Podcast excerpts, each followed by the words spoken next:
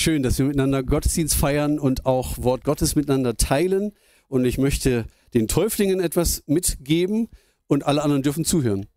Und wenn ihr irgendwas für euch entdeckt, was ihr sagt, das nehme ich auch für mich mit, herzlich gern. Aber die ist für euch speziell. Für Carsten, für den Jürgen, für die Katja und für den Sina. Was glaubst du eigentlich, wer du bist?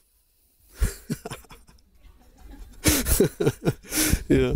Das ist eine typische Frage, zum Beispiel, wenn jemand ähm, sich so im Ton vergreift oder Anweisungen gibt, die ihm gar nicht zustehen, ne? dass man ihm dann sagt, was glaubst du eigentlich, wer du bist? Oder umgekehrt, was glaubst du, wen du hier vor dir hast? Und dann versucht man ihm liebevoll klarzumachen, ey, du hast ja ein Identitätsproblem, ähm, das müssten wir mal klären, was so deine Rolle und was meine ist. Was glaubst du eigentlich, wer du bist?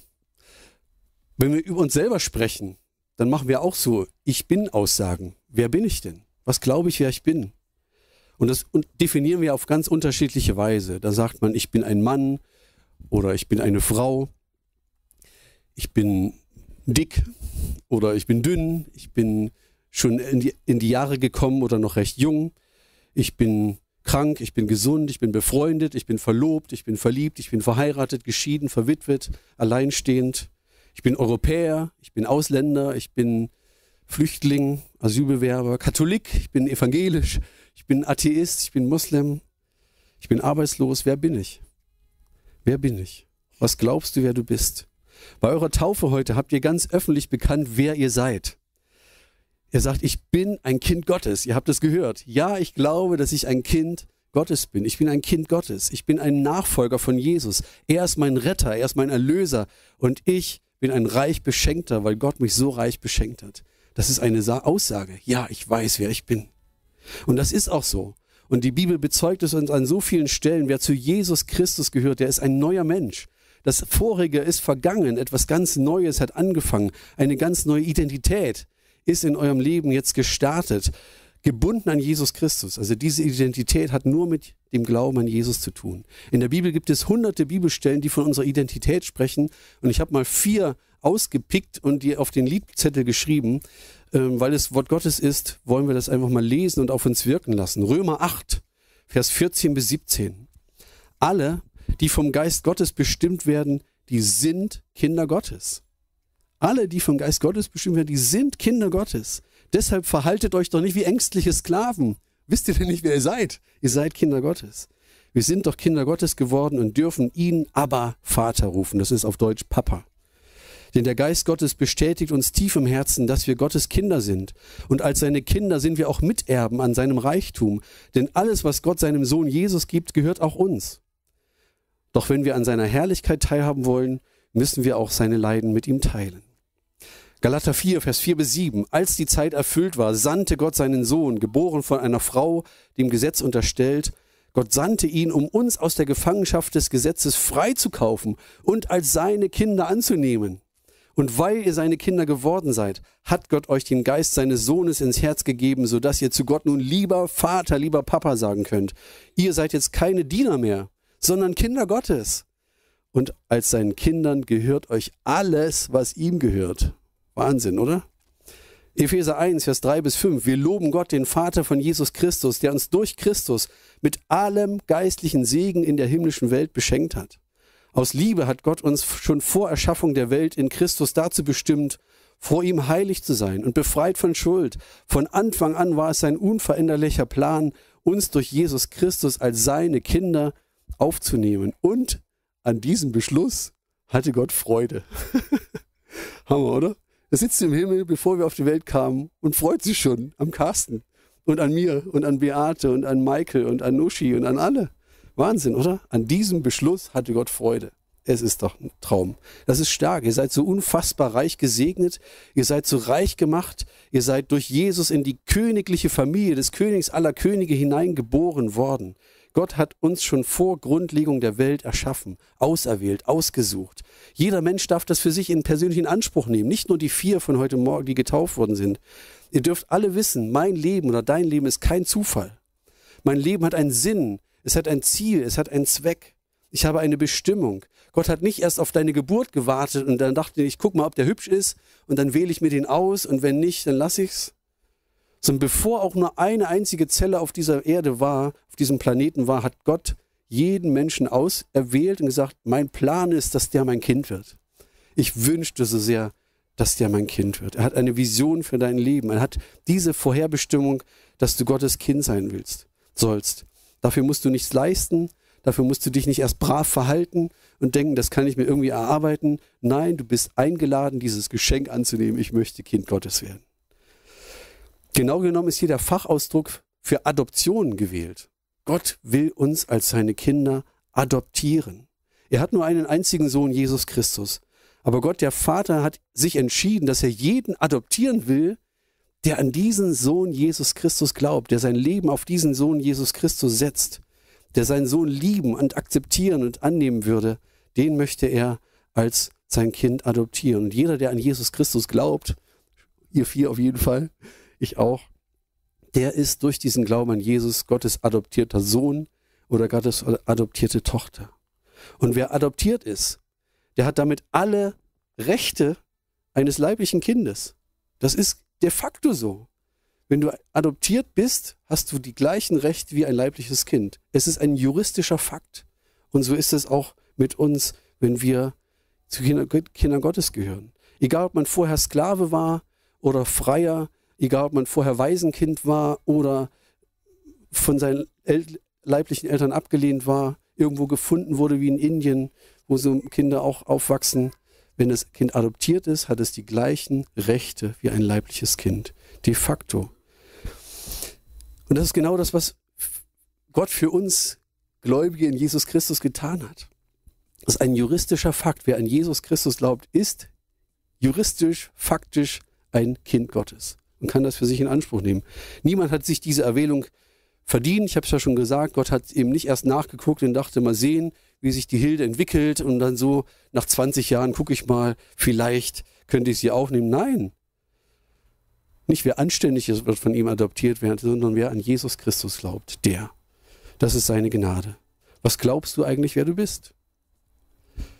Wenn du ein Kind Gottes bist, dann bedeutet das wirklich de facto, dass du Gottes Kind bist und dass du gleichzeitig alles bist, was ich vorhin vorgelesen habe. Du bist ein Miterbe von Christus. Dir gehört alles, was in der himmlischen Welt ist. Dir sind alle deine Sünden vergeben. Du bist ein Erbe von Jesus. Dir gehört alles, der ganze Reichtum des Himmels und der Erde. Wir sind Miterben von Christus. Das ist ab jetzt und für immer eure Identität, Carsten. Das kannst du festhalten. Euch gehört die komplette Versorgung des Königreichs. Ihr seid berufen, in der Ewigkeit oder in Ewigkeit, ab jetzt im Haus des Vaters des Königs zu leben, zu wohnen. Schon hier und jetzt gehören dir alle Reichtümer, dir auch, Katja, alle Reichtümer des Himmels und der Erde. Das, was Jesus gehört, gehört auch dir. Und wir müssen jetzt lernen, in dieser neuen Identität zu leben. Wenn es so einfach wäre, könnten wir jetzt sagen, Amen, lass uns den Grill anwerfen. Aber das tägliche Leben scheint ja ein bisschen weit entfernt davon zu sein. Wer erlebt das denn in seinem Alltag so? Boah, ich bin gesegnet mit allem Reichtum des Himmels. Alles, was Jesus gehört, gehört auch mir. Da erleben wir doch ganz schön stark so eine Diskrepanz auch dazwischen. Es ist real. Und in Jesus haben wir diese neue Identität, aber die meisten von uns erleben da so eine Diskrepanz zwischen der Lebensrealität und der geistlichen Realität, die da ist. Und ich glaube, was es uns schwer macht, das hat etwas zu tun, was ich mal nennen will, die Waisenkind-Mentalität. Waisenkinder muss ohne seine Eltern, ein Waisenkind muss ohne seine Eltern klarkommen. Ein Waisenkind fühlt sich abgelehnt, fühlt sich verstoßen.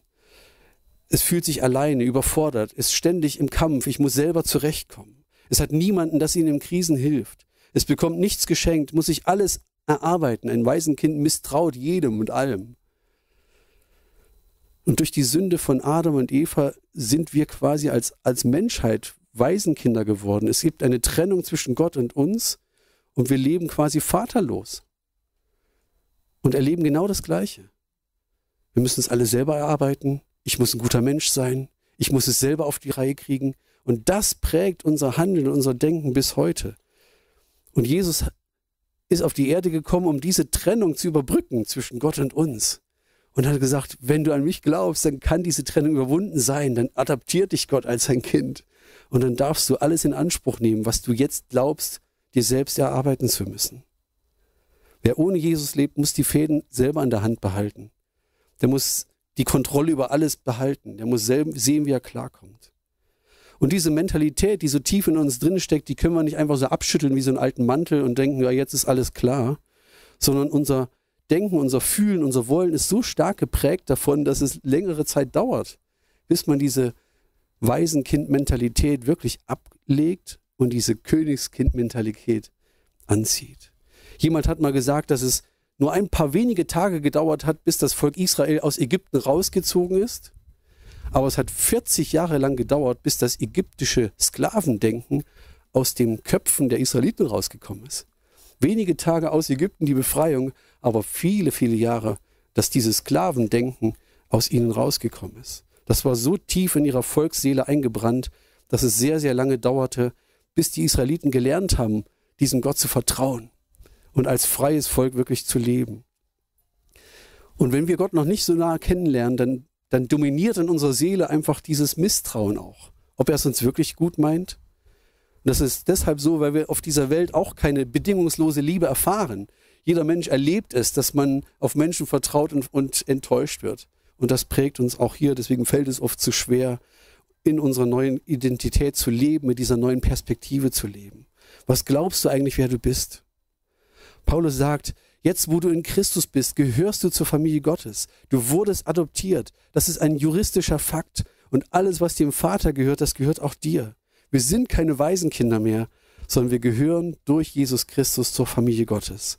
Und jetzt heißt es, diese Waisenkind-Mentalität zu überwinden und mit einer neuen Perspektive leben zu lernen und das immer mehr ranzulassen, was Gott über mich sagt und nicht, was ich über mich glaube.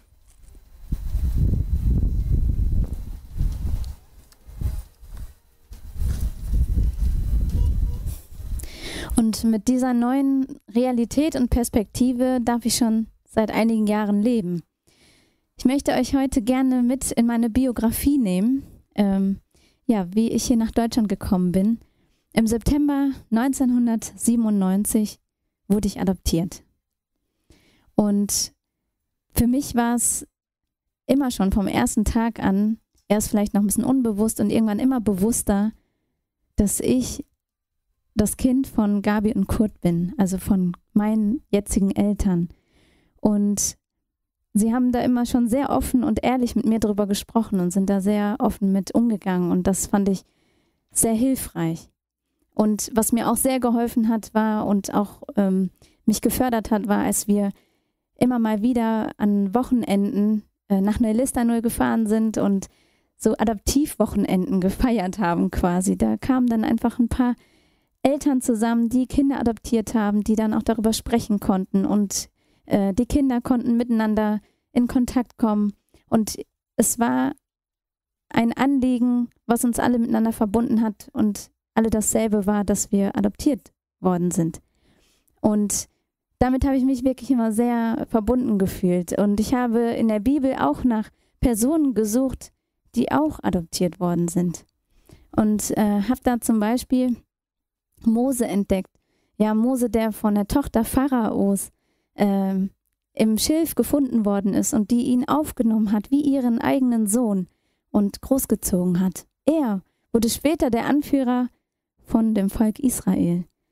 Und Esther, die ein Waisenkind war und die ähm, ja, Mordechai als Vetter und Vormund, Vormunder hatte, auch er hatte sie angenommen und großgezogen. Sie wurde eines Tages die Königin. In 1. Samuel 2, Vers 8 steht, Die Armen holt er aus der Not, die Hilflosen heraus aus ihrem Elend. Er lässt sie aufsteigen in den Kreis der Angesehenen und gibt ihnen einen Ehrenplatz. All diese Menschen holte Gott aus ihrem alten Leben heraus und gab ihnen eine neue Perspektive. Und ungefähr so war das halt auch bei mir in doppelter Hinsicht. Anfangs und jetzt auch immer noch als Adoptivkind und seit ein paar Jahren auch als Königskind. Und ich möchte euch jetzt gern mit reinnehmen. Am 17.11.1994 wurde ich in Indien geboren und bin wahrscheinlich in einem sehr armen Viertel zur Welt gekommen. Meine leibliche Mutter konnte mich aus Armutsgründen nicht selber behalten und musste mich dann irgendwann abgeben. Und somit kam ich dann mit ungefähr zwei Jahren in ein Kinderheim nach Neu-Delhi in die Hauptstadt von Indien. Und dort bekam ich gute Versorgung und auch wurde auch medizinisch gut versorgt. Das war gerade so in oder ist gerade in besonders armen Vierteln nicht so gegeben. Und ungefähr zur selben Zeit hier in Deutschland hat sich ein Ehepaar aufgemacht, Gavi und Kurt Hulleweg, ein Kind aus Indien zu adoptieren. Das war auch ein etwas längerer Weg mit vielen Unterschriften und ähm, ja, Telefonaten und Kontakten nach Indien. Aber eines Tages bekamen sie Bescheid, da ist ein kleines Mädchen und das möchte gerne abgeholt werden. Nicht aus dem Smallland, aber aus Indien. und von dem Moment an, ich habe es vielleicht damals noch nicht ganz bewusst sagen können, aber meine Eltern sagen mir das immer wieder. Von dem Moment an, als wir dich gesehen haben und in den Arm genommen haben, warst du unser Kind. Und von dem Moment an bekam ich neue Eltern. Und ich war ab sofort mit Haut und Haaren voll und ganz, auch juristisch gesehen, das Kind von Gabi und Kurt Holeweg. Und daran konnte keiner mehr was ändern. Da bin ich auch sehr froh drüber. Ich bekam einen deutschen Namen, einen deutschen Pass. Ich erwarb die deutsche Sprache und lebte mich immer mehr in die Kultur ein. Und Deutschland und Erst damals die Dresdner Straße 5 wurde meine Heimat. Kurz gesagt, ich tauchte regelrecht in meine neue Identität ein und führte von nun an ein neues Leben. Und hier ist eine Parallele. Und ähm, liebe Katja, kannst du vielleicht kurz winken? Genau. Und lieber Jürgen, lieber Carsten und lieber Sina, ihr seid heute regelrecht eingetaucht in eure neue Identität, in Jesus und dürft ein neues Leben mit ihm zusammenführen. In Galater 3, Vers 26 und 27 steht, und so seid ihr alle Kinder Gottes durch den Glauben an Jesus Christus. Denn ihr alle, die ihr auf Christus getauft worden seid, gehört nun zu Christus. Andreas hat ja auch schon so ähnliche Sachen vorhin gesagt. Und das deckt sich vollkommen. Ihr gehört zu ihm. Meine Eltern ließen mich das auch immer wieder wissen, dass ich ihr Kind bin. Und sie sagten, Annika, du bist und bleibst unser geliebtes Kind. Du musst nichts leisten oder anders sein, damit wir dein, dich lieben. Du bist gewollt und von uns angenommen und wir werden dich nie wieder abgeben. Du bleibst bei uns. Und das ist auch bis heute noch so. Ich bleibe das Kind von meinen Eltern.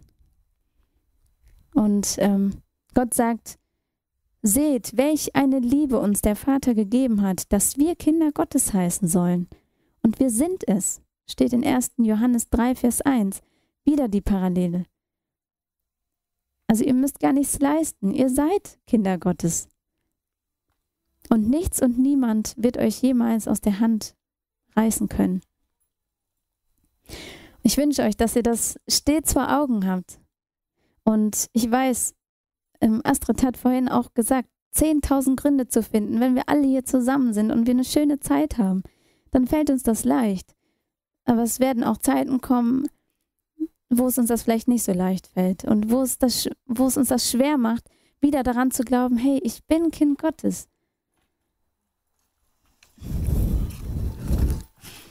Bei mir kam irgendwann trotzdem auch mal Zweifel auf, obwohl meine Eltern mir das immer wieder eingetrichtert haben und liebevoll erklärt haben. Auch wenn ich nur ungefähr drei äh, Lebensjahre in Indien verbracht habe, waren doch diese Zeiten sehr prägend für mich. Ich habe tiefsitzende Erinnerungen, vielleicht auch Ängste und Prägungen und alte Muster, die doch immer wieder hochkamen, besonders als ich noch etwas kleiner war. Und bei Adoptivkindern ist das auch re relativ normal, eben weil sie eine andere Vergangenheit, ein anderes Leben hatten. da gibt es das Urvertrauen. Das Urvertrauen, das gerade in den ersten Lebensmonaten so wichtig ist, das gebrochen worden ist.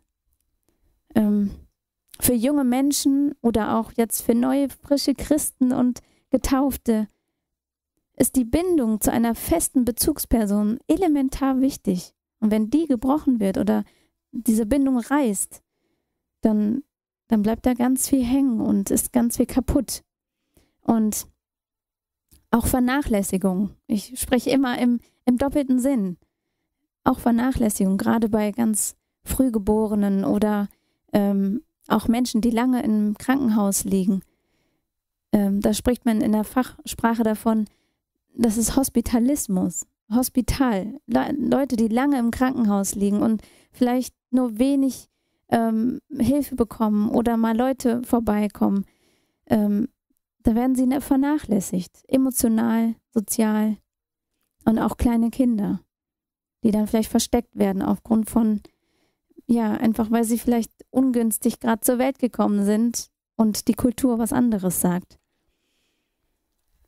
Und es gibt Kinder, Adoptivkinder, die da sehr unterschiedlich mit aufwachsen. Und sie brauchen da einfach ganz spezielle Unterstützung und Versorgung. Und wenn man damit alleingelassen wird, ist das, kann das lebenszerstörend sein. Und es gibt da verschiedene Reaktionen drauf. Kinder können sich zurückgezogen fühlen oder ziehen sich zurück, sind sehr still. Sie wollen nicht auffallen, keine Umstände bereiten und vor allem es allen recht machen und ähm, vielleicht den Eltern nach dem Mund sprechen. Hauptsache, sie geben mich nicht wieder ab. Ähm, sie passen sich überall an. Das sind alles so, ja, Ursachen davon. Ähm, und und Dinge, die dann einfach auftreten können. Es gibt vielleicht welche, die aggressiv sind oder, oder abhängig von irgendwelchen unguten Dingen. Und wenn sie keine Hilfe und keine Unterstützung bekommen, dann ist es sehr, sehr schwer für diese Menschen, ein eigenständiges Leben zu führen. Ich hatte sehr tolle Eltern, ich habe sehr tolle Eltern, die mir wirklich ganz toll geholfen haben. Und ich gebe es zu, die Bindungsängste oder Verlassens Verlustängste, die Angst, wieder verlassen zu werden, die sitzt bestimmt noch irgendwo in mir drin. Aber sie haben mir geholfen und, im, und waren nie müde, mir das immer wieder beizubringen. Du musst dir keine Sorgen machen, du gehörst zu uns. Und wir als Gemeinde, wir haben jetzt seit heute vier neue Mitglieder in unserer Familie. Ich würde sagen, vielleicht vier neue ähm, kleine Kinder Gottes. Und wir haben jetzt die Verantwortung, auf sie aufzupassen, für sie zu beten, für sie da zu sein, ihnen Unterstützung zu geben und auch in Fragen ähm, Rede und Antwort zu stehen. Sie werden vielleicht Anfechtungen erleben. Dann lasst uns gemeinsam für sie da sein und für sie beten und einstehen. Und ja, ich freue mich einfach, dass wir hier als Gemeinde zusammenhalten können und lasst uns das wirklich auch als Auftrag sehen. Genau. Amen. Ja, danke.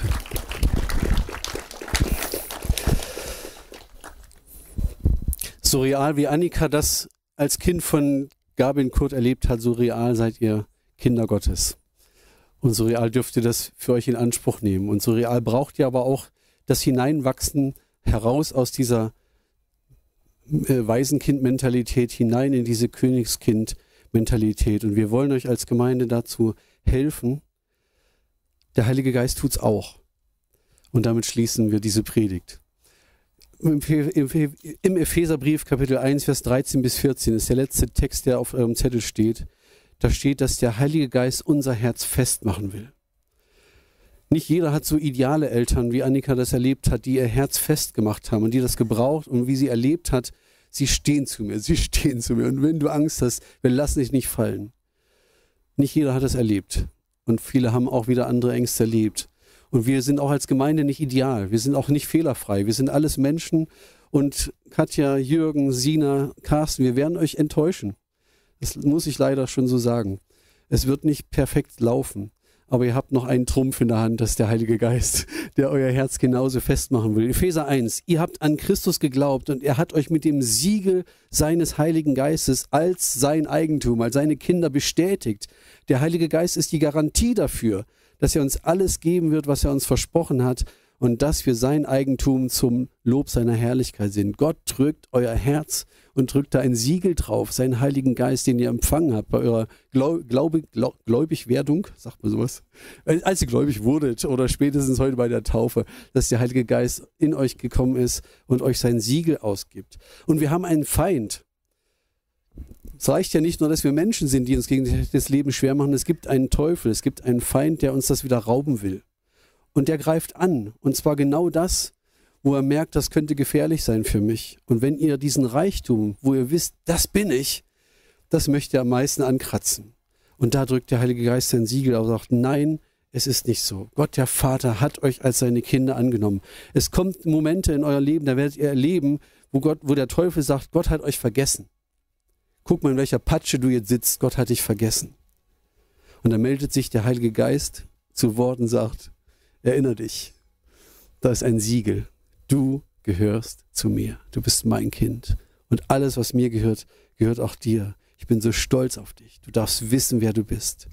Der Teufel wird sagen, nein, nein, du gehörst nicht zu dieser Familie Gottes. Du wurdest nicht adoptiert. Du bist viel zu weit weg von Gott.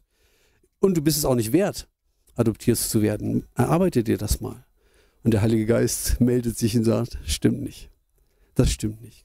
Glaube das, was im Wort Gottes steht und nicht, was dein Gefühl sagt. Mancher wird der Teufel sagen und sagen, guck mal, was dir gestern Abend wieder passiert ist. Gott ist enttäuscht von dir. Er lässt dich jetzt bestimmt fallen. Und dann sagt der Heilige Geist, Nietzsche Es stimmt nicht, sondern es gibt keine Verdammnis für die, die in Christus Jesus sind. Siegel, Stempel drauf. Es gibt keine Verdammnis. Wir dürfen voller Zuversicht sagen, ich weiß, wer ich bin ich bin ein Kind Gottes und mir kann nichts und niemand mehr aus Gottes Hand reißen. Wenn also der Feind kommt und versucht, euch diese Geschenke wieder zu rauben, dann steht ihr auf und demütigt euch vor Gott und sagt, ich glaube, was in deinem Wort steht und nicht, was mein Gefühl sagt. Ich glaube, was meine Glaubensgeschwister sagen und nicht, was mein Gefühl sagt.